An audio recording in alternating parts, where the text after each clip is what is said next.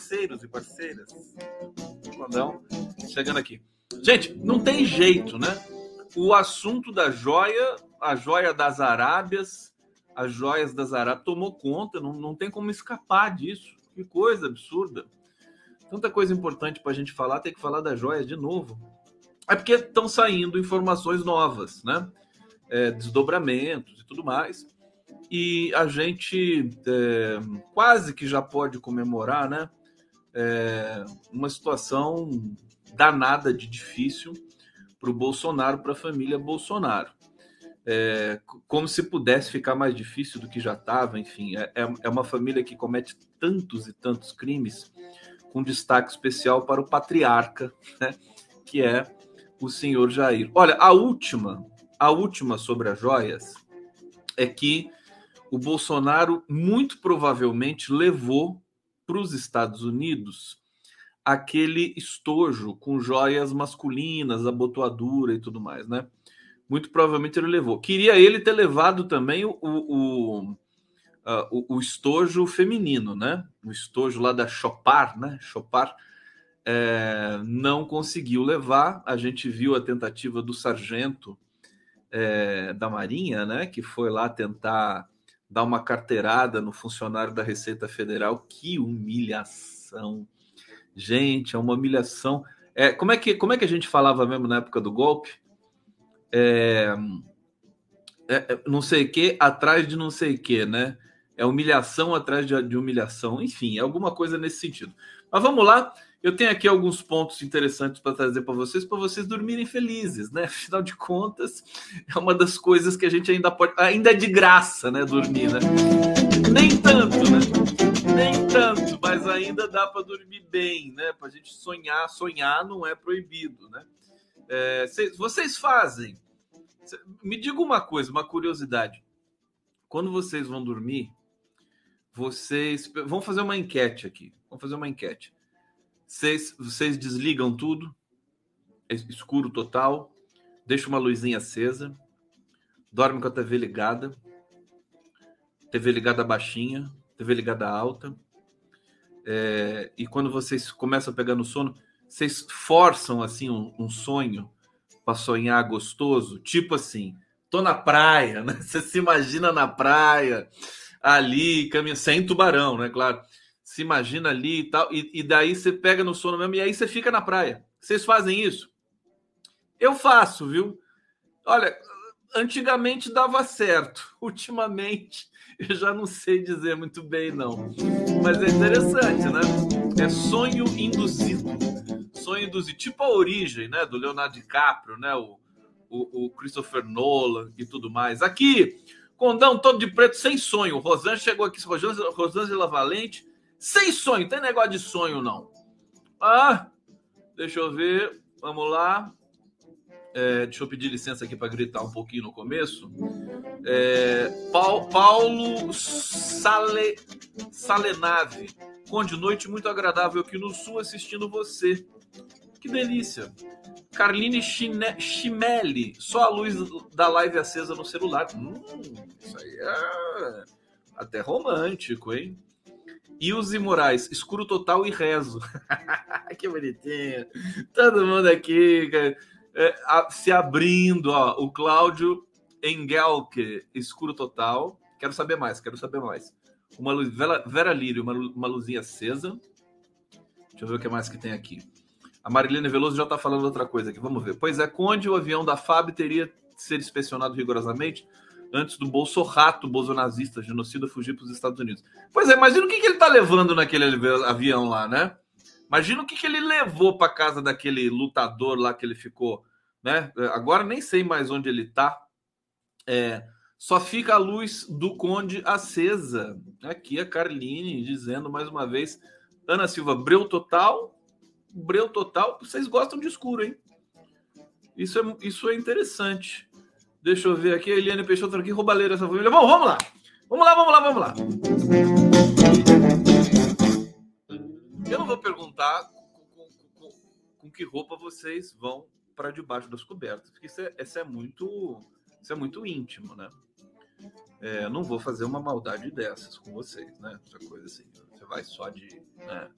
Eu me lembro da resposta que a Marilyn Monroe deu há, sei lá, 50 anos atrás, né?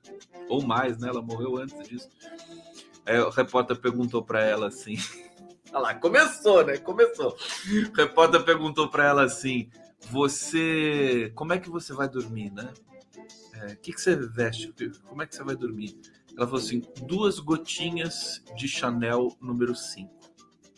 E nada mais. Ah! Jamela Monro! E olha só, vocês aqui não deixam por menos, ó. Olha lá, a Mônica Ribeiro tá falando Chanel, Chanel 5, number aqui, número 5. A Márcia Elisa, pijama. Gilmar, TV ligado em celular também. Ruth Moraes, nua? Meu Deus! Socorro! Como assim? que bom, que bom. Vamos lá, pelo menos a gente ri, né? Como diz o Zé Simão, nós sofre, mas nós goza. É, vamos fazer aqui o dossiê joias, começar com o dossiê joias, depois a gente vai para outros temas. Olha só, o TCU, Tribunal de Contas da União, diante de toda essa de toda essa imundícia aí do governo Bolsonaro, né? determina que o depoimento de determina depoimento de Bolsonaro e proíbe que ele use ou venda joias, né? É engraçado proibir que se venda porque já sabe que vai vender, né? Porque é humilhante, né? Um ex-presidente vender joia que ganhou de, de outro chefe de estado, né? Mas enfim, é humilhante demais. É, vai ter o depoimento então do Bolsonaro, sabe-se lá quando, quando que esse verme volta, né, dos Estados Unidos. Agora, eu quero fazer um comentário sobre o depoimento do, do Bento Albuquerque. O Bento Albuquerque era para depor hoje, né? Ele foi, foi chamado. Deixa eu botar aqui, eu estou esquecendo de botar o meu Pix! O Pix do Condão, meu Deus do céu, não pode! Aqui! É lá! Conde Gustavo.com.br Deixa o Pix Deixa o Pix ser feliz, né? É... Augusto Tejero da Silva, peladão. Parece que na Europa é, é, é, é todo mundo vai realmente para cama sem nada, né? Acho que é uma tradição, né? É uma tradição lá? Não sei. Sinceramente, eu não sei. Eu não, eu não, é, não, não vou falar de mim porque também não é assunto, né? É, depois, o, o depoimento do, do Bento Albuquerque estava marcado para hoje. E aí a defesa do Bento Albuquerque conseguiu transferir para semana que vem. E aí eu vou dizer o seguinte: não deveria ter permitido. O Bento Albuquerque deve estar tá se borrando todo, né? deve estar tá, assim sujo, né? De, de tanto medo que ele tem é, por quê? E, e por que, que pediu para ser na outra semana? Porque, porque ele vai alinhar depoimento, ele vai, ele vai ligar para o Bolsonaro, vai perguntar o que, que ele tem que falar, eles vão combinar o depoimento, porque só o Bento Albuquerque deu. Olha, essa aqui eu adorei, a Lene. A Lene olha só, uma das melhores, camiseta rasgada. Isso, isso é importante, hein? Essa, aquela camiseta rasgada de estimação, né, que a gente tem e usa ela para dormir? Adorei, Lene, Lene, você foi demais agora, Lene. Aqui a Patrícia França Velt também, só durmo pelada. Coloca assim como como status, né, no WhatsApp, né? Só durmo pelada. Pronto, como status ali. É, então, Bento Albuquerque, não sei por que, que deixaram transferir para semana que vem. É lógico que esse cara vai combinar depoimento. Tinha que pegar o cara agora, no susto, né? Para né? mexer realmente, para não, não, não, ter essa combinação. Deixou, parece que a justiça é, é, é tem, um, tem um, um, um contrato de. É, sei lá, um contrato específico com os, os bandidos, malfeitores, né? Parece que. Ah, não, pode, pode depor semana que vem. Pô, não vai ter graça nenhuma. O cara vai vir com tudo ensaiado. Bom, ministro do TCU, Augusto Nardes. E é o Nardes, hein, que tem aquela fala golpista lá que todo mundo conhece. O Nardes proibiu o Bolsonaro de vender, usar, dispor das joias enviadas para a Arábia Saudita. O ministro também determinou que o ex-presidente e o ex-ministro de Minas, Energia Beto Albuquerque, prestem depoimento sobre o caso. A decisão liminar foi proferida nessa quinta no processo da deputada federal Luciene Cavalcante do PSOL, e do Ministério Público junto ao TCU que apura circunstâncias dos ocorridos. É, vamos ler um trechinho, um trechinho do despacho do, do Nardes. Considerando o elevado valor de bens envolvidos e ainda a possível existência de bens que estejam na posse de Jair Bolsonaro, entendo importante determinar que o responsável preserve intacto, na qualidade de fiel depositário, até ulterior deliberação desta Corte de Contas, abstendo-se de usar, dispor ou alienar qualquer peça oriunda do acervo de joias objeto do processo em exame. Tá aí o, o, o despacho do Augusto Nardes. Bom, o que, que o Bolsonaro é tão empolado nessa coisa, mas é técnico. Né? Faz sentido, né? Precisa ser técnico. Então, não só técnico, mas é, no jargão jurídico. Né? O que o Bolsonaro vai responder ao Nardes? Bom, ele deverá informar quais presentes foram recebidos pela Arábia Saudita. Eu quero saber qual que é a utilidade de, de interrogar um mitômano. Isso, é, isso, isso dá um, um problema de lógica, né? Aí lá foi o sujeito interrogar o mitômano. Quer dizer, um mentiroso compulsivo. É um problema de lógica isso aí. Não, não, não sei. Né? Tudo que o Bolsonaro fala não, não se escreve. Bom, Bolsonaro vai ter que detalhar essas questões aí. Provavelmente ele vai falar que não sabe de nada, que foi um presente. TCU informa que adotou as medidas necessárias para saneamento dos autos. Enfim, toda essa burocracia que faz parte aí do drama da família Bolsonaro. Bom, outros desdobramentos. É, deixa eu pegar aqui. Polícia Federal vê indício de crime contra a administração em joias dadas aos bolsonaros. PF apontou a existência de indícios de crimes contra a administração pública, né? É, a avaliação foi feita em despacho da Corregedoria Geral da PF em Brasília. A impressão que me dá é que é, o cerco se fecha. Realmente a gente usa essa expressão, é o título aqui da live de hoje, mas o cerco se fecha. É a PF, é o TCU, é o Ministério da Justiça, né? tudo, né? O Bolsonaro não tem para onde correr mais. Ah, se ele vai virar mártir, né? Só o futuro, né? O futuro é, a, ao povo pertence. Deixa eu ver o que mais que nós temos aqui. Há dois conjuntos de joias, todo mundo já está cansado de saber isso. Então eu vou pular essa. É, e aí tem. Hoje eu conversei, gente, com o David Bacelar. Deixa eu pegar aqui o superchat que chegou. Quaresma, Quaresma, tá dizendo aqui: uma busca e apreensão nas dependências do Bozo e filhos seria revelador. Você já pensou se der uma busca e apreensão na casa de qualquer um dos filhos dele, até do 04, aquele né, aprendiz de verme lá, que ganhou um emprego agora, acho que no Senado, né? Vai ser assessor lá, vai ganhar R$ 9.500 por mês. É, em, em, qualquer casa de, desses Bolsonaros, da família, Imagina o que, que você vai encontrar ali de regularidade, documento, né? Deve ter para todos os gostos ali, né? Arma, né? Arma, ilegalidade, se bobear até drogas, né? Você encontra na família, na casa desses dessas figuras todas aí. É, deixa eu trazer aqui. Então, mas o detalhe é o seguinte: eu conversei com o Bacelar, que é coordenador geral da FUP, Federação Única dos Petroleiros. E qual que é o, o, a desconfiança? A FUP entrou com uma representação no Ministério Público Federal para é, eles estão requerendo é, é, que, que, que é, o governo né, passado explique a venda da refinaria Landulfo Alves na Bahia.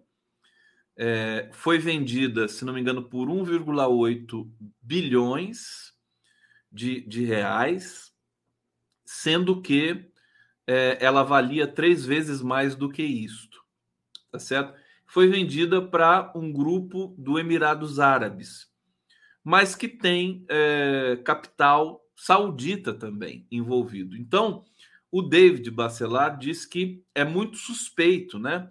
É, a refinaria foi vendida um mês depois dessa joia ter chegado, né, ao aeroporto e lá ficado, né?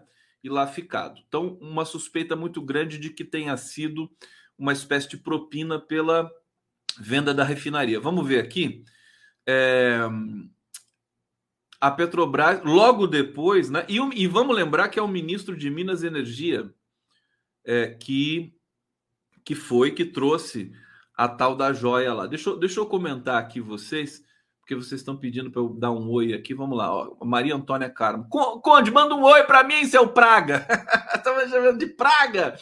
Eu chamo todo mundo de Praga, meu Deus do céu. Que, que beleza a Cristina Aparecida aguardando ansiosamente a prisão dessa família desgraçada.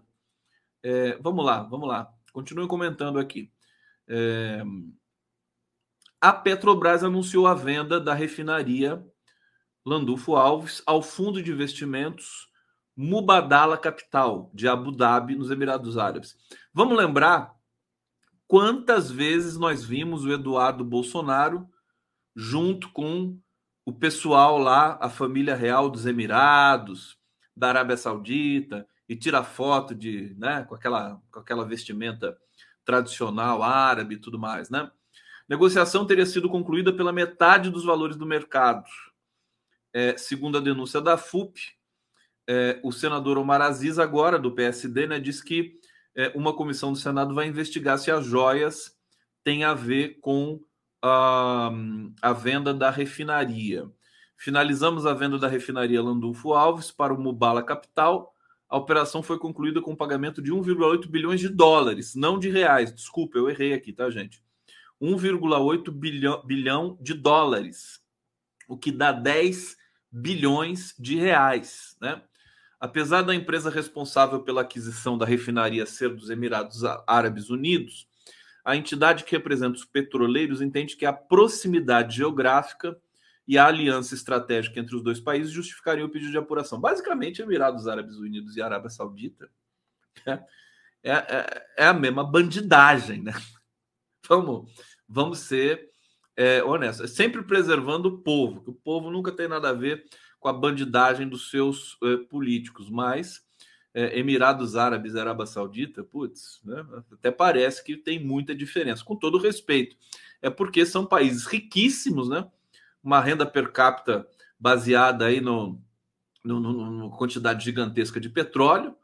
É, então, e, e, são, são irmãos no, na, na, na, na, autocracia, né?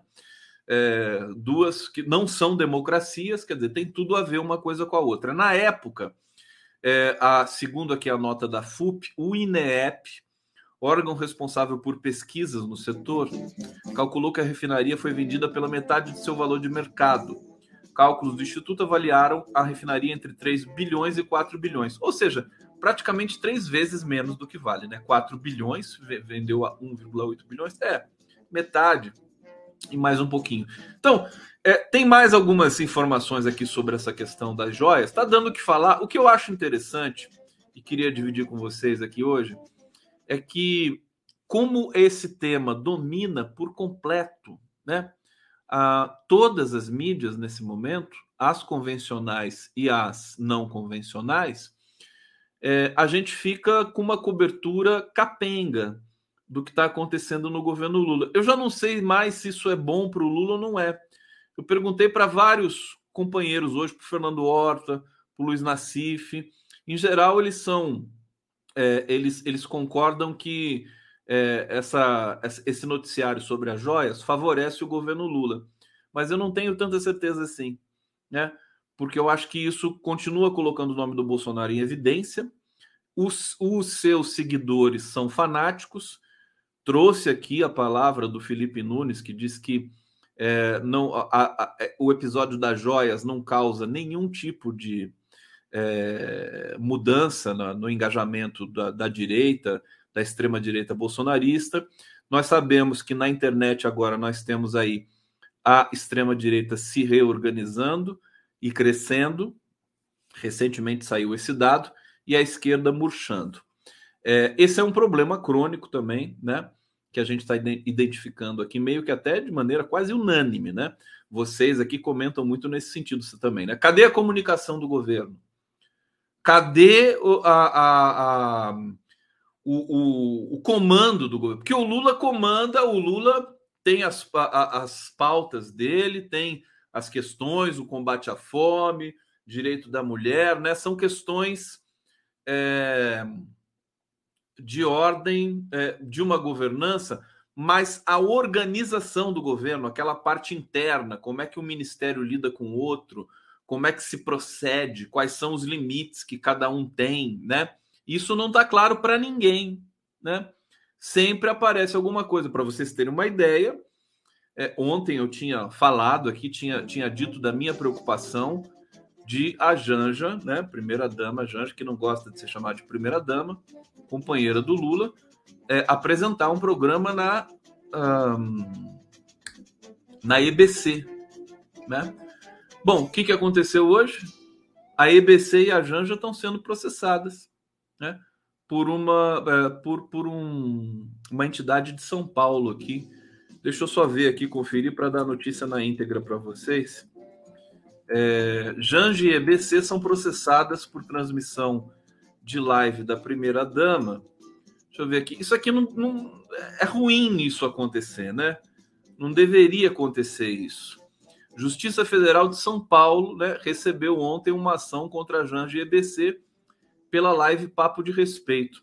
Agora, o que eu estou achando muito curioso é que, a, a, por exemplo, esse, esse episódio da EBC e da Janja, em outros tempos seria um escândalo, né? É, para o governo de esquerda, para o governo Lula, sabe? E cabeças iam rolar, aquela coisa toda. Hoje, a gente está tão cercado de tanta imundície em todo lugar que cai no vazio, né?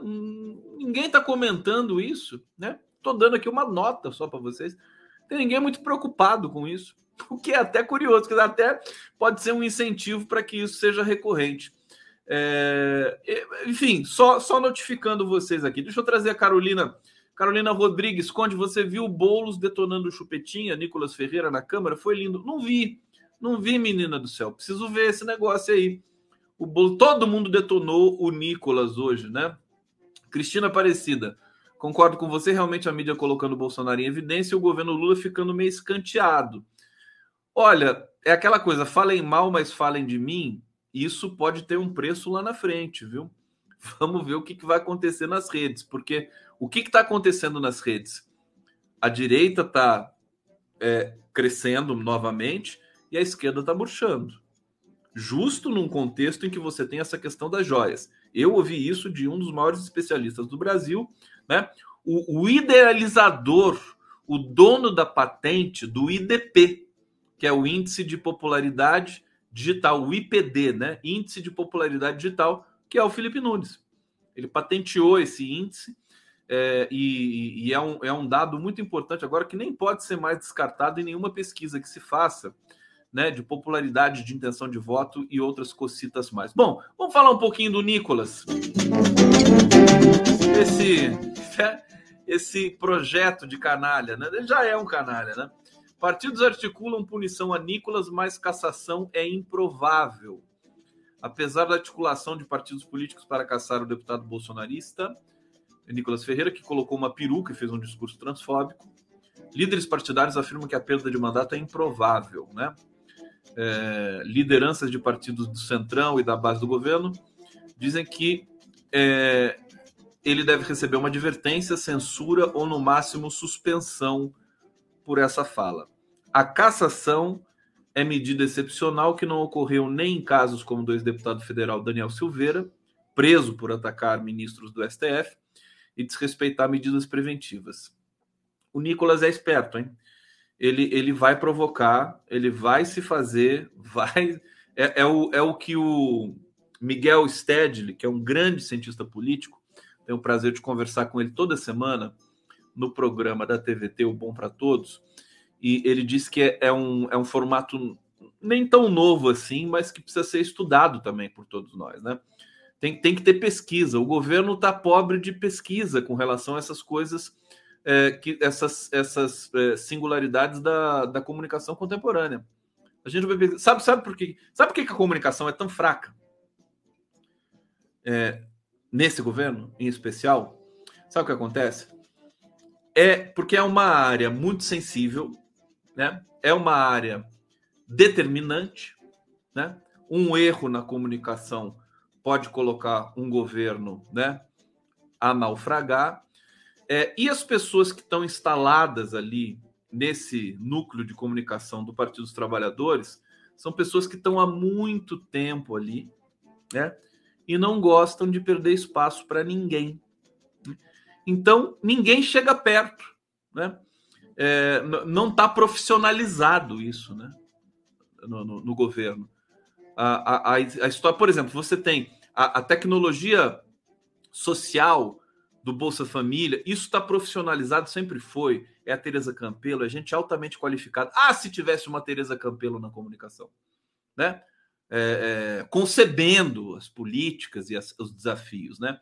Com a competência que a Tereza Campelo tem nas questões é, é, sociais e na distribuição de, desse cinturão de proteção social que o Brasil se tornou um dos, um dos maiores autoridades do mundo, sobretudo com Bolsa Família, que é é, uma espécie de é, criação da Teresa Campelo junto com uma porção de outras pessoas competentes. Miriam Belchior, sobretudo as mulheres, né?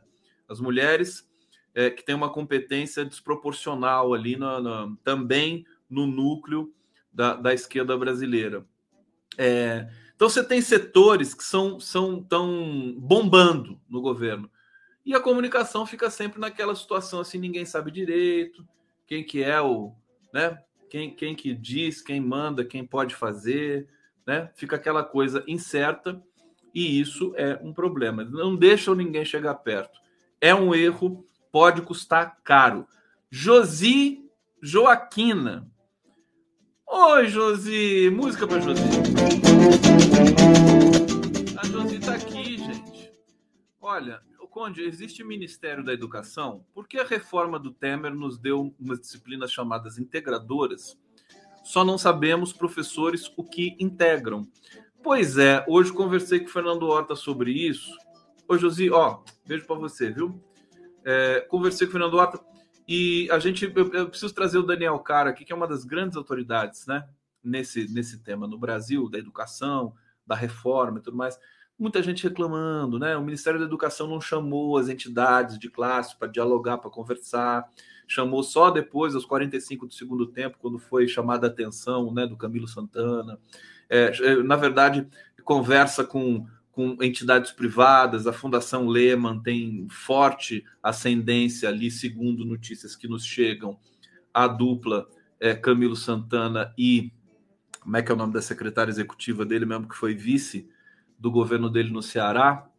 É, agora eu esqueci, falei tanto dela, pedi tanto que ela fosse a ministra da, da Educação. O problema é o seguinte: quer dizer, a, a reforma do, do ensino médio, todo mundo pedindo para que isso seja rediscutido, retomado, pelo menos com transparência. Se é difícil mudar isso agora, Isolda Sela, obrigado. Se é difícil mudar, se vai fazer. É, sabe, é, é mas, mas quem disse que ia ser fácil? Ninguém disse que ia ser fácil, entendeu? É uma herança também terrível que, que vem do, do, do da miserável né, gestão Temer. Então, eu acho que é aquela coisa, a gente tem um, um, uma espécie de é, epidemia, né, uma pandemia de covardia. Todo mundo ali. Outra coisa também importante, que precisa abrir os olhos desse governo. Você faz um cálculo natural, né? Você fala assim, né? O governo Bolsonaro foi tão nojento, horrível, genocida, assassino, criminoso, bandido, corrupto, que qualquer coisa agora é melhor, né? É claro, qualquer coisa é melhor do que aquilo lá. Mas nós não nos contentamos com qualquer coisa, né? É preciso dizer que a militância, de tão machucada que foi, e de tanto empenho que fez e de tanto sofrimento que passou, a militância ela tem os seus traumas e, e, agora tem sua dignidade também. Nós estamos mais exigentes, né? Nós, nós, nós toleramos muitas coisas. Veja, nós toleramos, entendemos a nomeação do Alckmin como vice. Nós toleramos, entendemos as alianças que foram feitas ali. Nós tínhamos mágoa com a Marina Silva também. Ela voltou, né? Voltou a conversar. Hoje é ministra do Meio Ambiente. Nós celebramos. Muita gente que passou. Nós entendemos também as, as, as digamos, é, sutilezas, né, para ser educado, que aconteceram na, na, no grupo de transição no Banco do Brasil, que esqueceu um monte de gente, que convocou gente que não tinha nada a ver com nada, a coisa meio tresloucada que foi feita ali, né? Nós entendemos, nós absorvemos, nós perdoamos. Agora, tudo tem um limite, né? Então eu acho que é, essa é, tem que descer um pouco desse desse é, pedestal, né? De que eu sou governo, eu que estou aqui, eu que fui convocado e o problema é meu, né? E saber que é preciso dar atenção, não sei se para as bases, para as bases com certeza, mas para a militância que atuou construindo esse momento. Um fato notório, notório é, desse, desse governo que é terrível é o desprezo às mídias independentes, né? Totalmente desprezadas. Claro que a gente entrevista integrantes do governo aqui e ali, de vez em quando, tal, tudo mais, mas existe, não existe aquela, sabe, aquela conexão, aquele respeito de avisar certas coisas, de anunciar, olha, nós vamos fazer isso, de mandar mensagem, né? Sempre falei que precisa de um departamento de, de relações públicas, né? Então, é, isso, isso pode custar caro, né? É, eu, tô, eu tô dizendo isso porque, por exemplo, o episódio é, Juscelino Filho, o Alexandre Silveira, que é o ministro de Minas Energia, e tem toda essa polêmica em torno dos conselheiros da Petrobras que vão ser nomeados, né? Tem muitos bolsonaristas infiltrados ainda no governo. É, a gente começa a ter, parece que o Lula marcou uma reunião com o Arthur Lira para amanhã, é, ou para hoje à noite, né? Para conversar sobre. É, o Lula quer saber o que, que o Arthur Lira quis dizer com o fato de que a base do governo está tá fragilizada. Né? O que, que o Arthur Lira quis dizer com isso? Né? Agora as coisas vão aparecendo com mais clareza. No começo é tudo, tudo eram rosas, o Arthur Lira, vem cá, tal, beleza, vamos aprovar isso aqui, vamos lá, tal, para você começar bem, né? O orçamento 2023. Agora começam os interesses pesados, né? Não é fácil, não é fácil. Então, é, a gente pede né, é, é, e, e, e, se empenha em defender, em proteger é, um governo que é democrático e que veio para mudar, mas avisamos, né? Nós estamos mais exigentes, nós queremos ousadia, nós queremos coragem, né? Coragem. Tem muitas coisas bonitas sendo feitas. Ontem a cerimônia com as, as 25 ações para as mulheres foi muito bonita, foi muito intensa. É, o Bolsa Família voltou com força, o cadastro está sendo reorganizado, o Wellington Dias aí tem uma contratação aí, está sendo executada de 12 mil pessoas para refazer o cadastro único, o CadÚnico, é, o, o Minha Casa Minha Vida, ótimo. Agora o BNDES turbinado com uma equipe fantástica ali, coordenada pelo Mercadante. É, nós temos dois desafios aqui imediatos, que são a, aprovação da, da, nova, do novo arcabouço fiscal. Né? A Simone Tebet já disse hoje que vai agradar todo mundo, inclusive o mercado. Sabe-se lá o que isso quer dizer, né? O novo arcabouço fiscal. Mas tem também a reforma tributária. Tudo isso, né? Desafios. Agora, a gente não pode se apequenar, né? O, por isso que o Lula é o grande diferencial de tudo isso. Com o Lula, nós estamos mais que satisfeitos, né? Nós estamos felizes. Agora, alguma coisa precisa, é, precisa dar uma cara mais é, organizada para o governo, sem dúvida nenhuma. A gente quer isso porque a gente quer o sucesso desse governo. Vamos lá.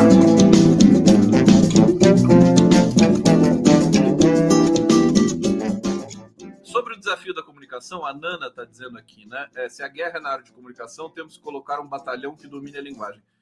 É, eu, eu continuo reivindicando, falando, precisa chamar gente especialista, não é publicitário, não é marqueteiro, né? É gente que está mais conectada, é gente que não tem diploma para ficar ostentando, né? Primeiro lugar, né? Com diploma também serve. Né? Os, os pesquisadores brasileiros que são muito bons em comunicação, é, é, que, que, que, produzem reflexões importantes aí é, pelas universidades federais brasileiras, para dizer o mínimo, estaduais também. Agora, discurso de ódio, quantos livros que estão saindo sobre discurso de ódio, né? É, a quantas anda também a, o grupo do que foi montado ali pelo Silvio Almeida? Precisa de transparência, precisa de explosão, precisa de vibração, né? Precisa de vibração. Es, essas iniciativas precisam vir para as redes não pode ficar intracorpore, sabe? Não pode ficar só dentro do governo como se fosse uma questão sigilosa. Toda ação de um ministério, ela basicamente tem que ser pública. Então tem que fazer vibrar. O, o, o Arbex fala para mim aqui indignado: porra, é governo, porra. Agora você tá no governo, sabe? Você pode fazer, você pode mexer com um monte de coisa. Tem limitações, não pode ficar cheio de dedos, né? Não pode ficar cheio de dedos. Ai, não posso mexer aqui porque não sei o que e tal. Tem que, ter, tem que ter coragem. Olha, sinceramente, o Lula está tendo coragem. Eu gostaria que ele fosse copiado por toda a equipe. Tá? Gente, deixa eu trazer aqui.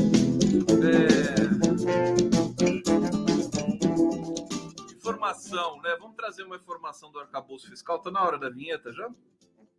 Vocês querem vinheta? Então vamos fazer uma vinheta aqui. Peraí, deixa eu procurar aqui o feijão puro. Ah, cadê a a Cris? Que não pode ter som alto por causa da mamãe dela, tal. Então abaixa aí, abaixa o volume, que eu vou colocar a vinheta aqui do feijão puro para vocês. Tá bom que ninguém deixa bem baixinho. A gente come só feijão puro, feijão puro, feijão puro, feijão puro, feijão puro, feijão puro, feijão puro, feijão puro, feijão puro, feijão puro, feijão puro, feijão puro, feijão puro, feijão puro, feijão puro, feijão puro, feijão puro. E a gente não come um taquinho de carne. Ó, tem, tem outra vinheta bonitinha aqui para vocês hoje. Quer ver, ó? Essa aqui. Vamos lá? Ó, olha que gracinha essa aqui.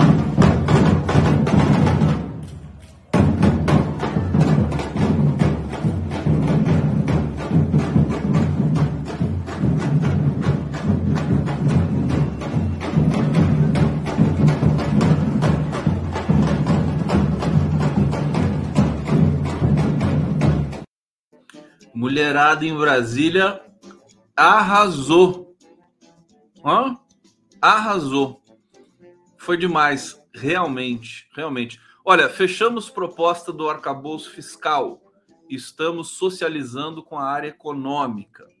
Tá aí o sempre elegante, né, gentleman do Fernando Haddad. Tá? Em conversa com jornalistas após reunião no Palácio do Planalto, com o presidente Luiz Inácio Lula da Silva, ministros e líderes do Congresso, o ministro Fernando Haddad despistou e afirmou que a ampla reunião foi de trabalho, alinhamento e não teve uma pauta específica. O encontro tratou de relação com o Congresso, relação entre os ministérios. O Haddad vai ter que chegar junto no Congresso, hein, daqui a pouco, para aprovar o arcabouço e a reforma né, tributária. É, o ministro foi, foi questionado sobre o almoço com a ministra do Planejamento, Simone Tebet, é, e ele disse o seguinte: conforme anunciei na semana passada, fechamos a proposta do arcabouço fiscal da Fazenda e agora estamos socializando com a área econômica, que é como ele é, um, né, socializando, estamos socializando a social para fechar o entendimento e levar ao presidente. A agenda no Planalto reuniu, além de Haddad, ministros mais próximos de Lula, Geraldo Alckmin, Rui Costa, Márcio Macedo, Alexandre Padilha.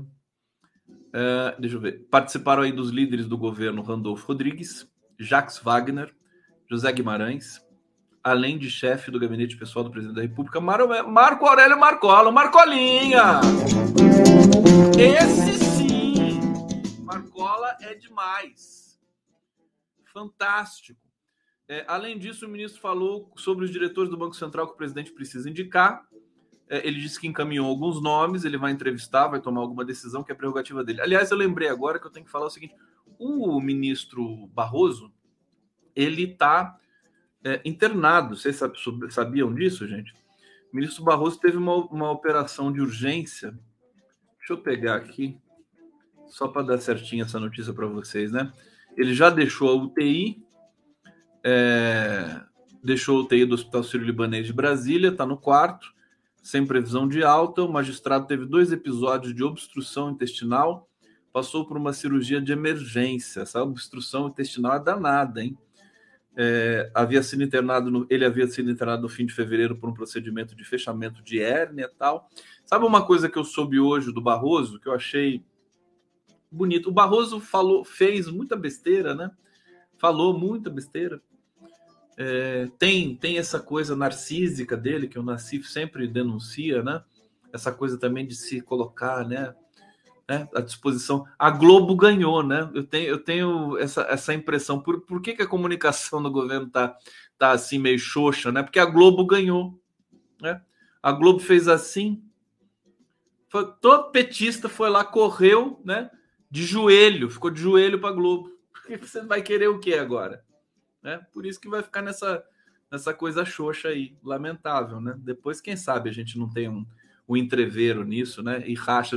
O que o Lula falou da Globo nos últimos quatro anos não está escrito no gibi. Sabe o que eu vou fazer? Eu vou fazer um clipe com todas as coisas que o Lula falou da Rede Globo, entendeu? E vou soltar por aí para ver se para ver se as pessoas se tocam, né? Não fiquem tão subservientes assim, tão é um acovardamento, né? Não, porque eu tenho que dar entrevista para a Globo, porque a Globo chega em todos os lugares do país. Sabe, eu acho que isso é, é muito da covardia. O Bolsonaro, o Bolsonaro ignorou a Globo o tempo todo. Ele ficou em conflito com a Globo o tempo todo e ganhou a batalha da comunicação né? Fazendo o quê? Usando as redes, que sai até muito mais barato do que ficar ali, né, é, de joelhos para a Rede Globo. Isso vai custar caro.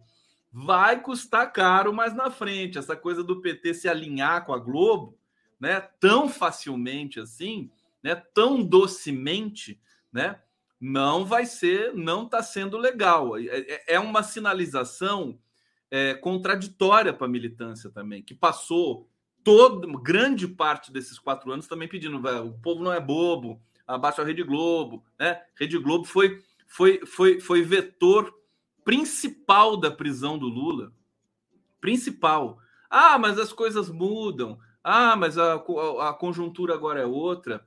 Olha, não sei se é tão outra assim né? Eu acho que não precisa cair de joelhos, né? Pela Globo. Acho que pode ser uma coisa mais respeitosa, é, mais com auto autoestima, né? Que a gente aprendeu com Lula, né? A gente aprendeu autoestima, o Brasil aprendeu até autoestima com Lula. Bom, tá aqui essa nota aqui do do Haddad.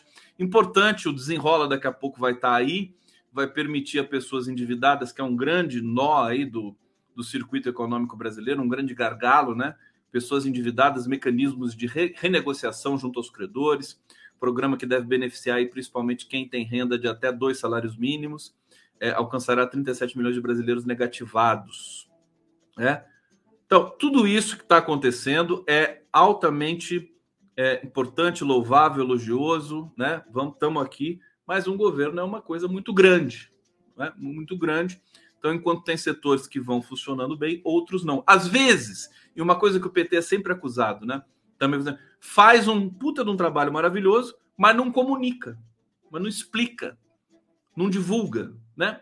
E aí cai no vazio, cai no vazio. É, e aí, inclusive, depois é acusado até de não ter feito direito. Então, tá faltando uma engrenagemzinha ali, sabe? É, é, isso, é o nosso papel. A gente, olha, nós que ficamos aqui defendendo de maneira intransigente o legado do PT, o legado do Lula. é, o ligado do povo trabalhador desse país durante todo esse tempo de massacre, né? Todos fomos muito massacrados, mas eu sempre tive lá, não me arrependo um segundo de nada disso. Agora, é, nós estamos do mesmo jeito, querendo a mesma explosão de ousadia de um momento de defender um partido que estava sendo é, fulminado por vários por vários setores da sociedade brasileira, né? Nós estamos aqui querendo também agora que esse partido que voltou ao governo, que ele também tem essa explosão de, de ousadia, sabe? De ir para frente. Hoje, comentário do Fernando Horta comigo, a Glaze Hoffman está tendo esse comportamento, né? De a, a Glaze Hoffman está funcionando quase que como uma oposição ao governo, quase que como uma oposição. Mas assim, vamos às redes sociais, gente, sabe? Olha, no, no, na época do Bolsonaro, o Weintraub fazia live, né? Um cara semi-analfabeto, com todo respeito, né? É, o Ricardo Salles, a Damares, todos os ministros tinham a cara nas redes, estavam lá o tempo todo provocando engajamento, e o ministro já tem, por natureza, né, uma, uma condição de ser seguido por milhares de pessoas, milhões pelo Brasil todo. E ninguém faz nada. As pessoas, acho que as pessoas de esquerda acham que fazer comunicação nas redes é feio. É feio, não é feio. Tem que botar cara, tem que ser corajoso. Não adianta só fazer trabalho é, dentro da, da sala, na negociação na mesa, reunião, reunião aqui. Tem que falar com o público direto também. Foi isso que, aspas, deu certo no governo Bolsonaro do ponto de vista da comunicação. Tá certo? Então mudou, mudou esse processo de Sabe? A gente precisa de mais transparência, mais ousadia, mais coragem, né? E tá mais perto das pessoas. Sabe uma coisa que os uh, petistas em geral pensam? Falam assim: a internet não chega na casa de tanta gente, né? No Brasil você tem aí quantos milhões de pessoas? 120 milhões de pessoas que não têm acesso à internet, as pessoas que moram nos confins, né? Nos interiores do Brasil, Amazônia. Ledo e Ivo enganam, meus caros.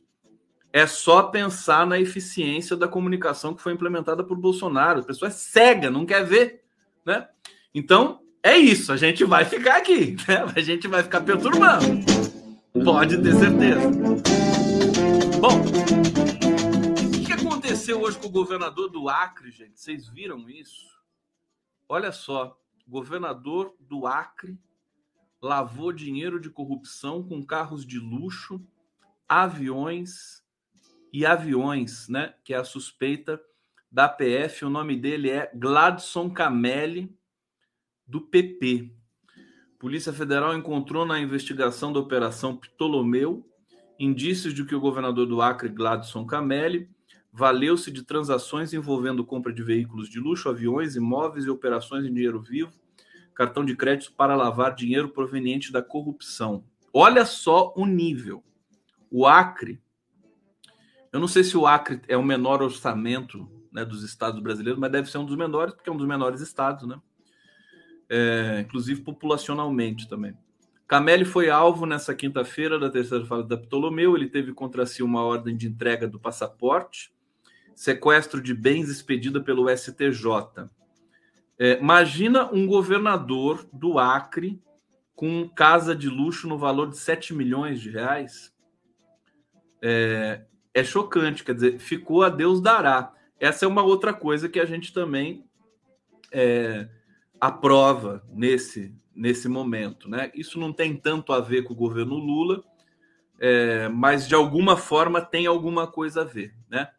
Porque é preciso investigar esses governadores aí que estão que que que se lambuzando, né?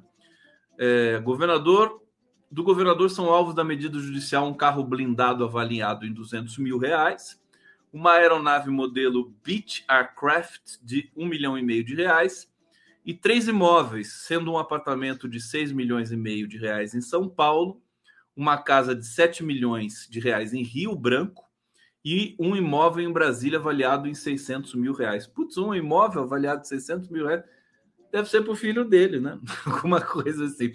Eu sei que chocante, chocante. Se cavar mais um pouco, né?